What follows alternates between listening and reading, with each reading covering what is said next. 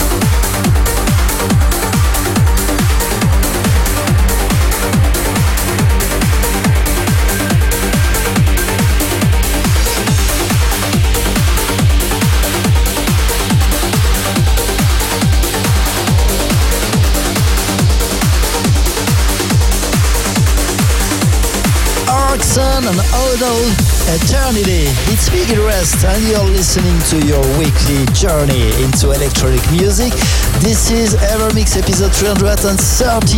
Almost the end for today, but one more news before leaving. This is my upcoming Home Live Session 13 that will be broadcasted on Twitch TV this weekend on Saturday the 6th of February 21 at 6 p.m. Central European Time. The show will also be live streamed on Instagram under Gil Everest. And of course, we will meet next week for a new Evermix episode. Right, ladies and gentlemen, hope you like this new session. And before leaving one more tune, turn it up for Aly and Fila. This is all about the melody. And this is also our ever classic tune of the week released back in 2019. Stay safe, stay healthy, and see you soon, guys.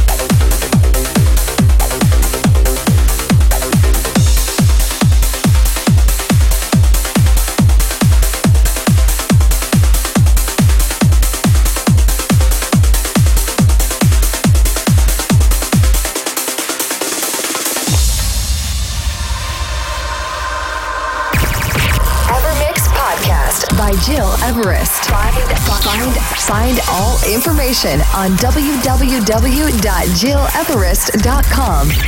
Evermix.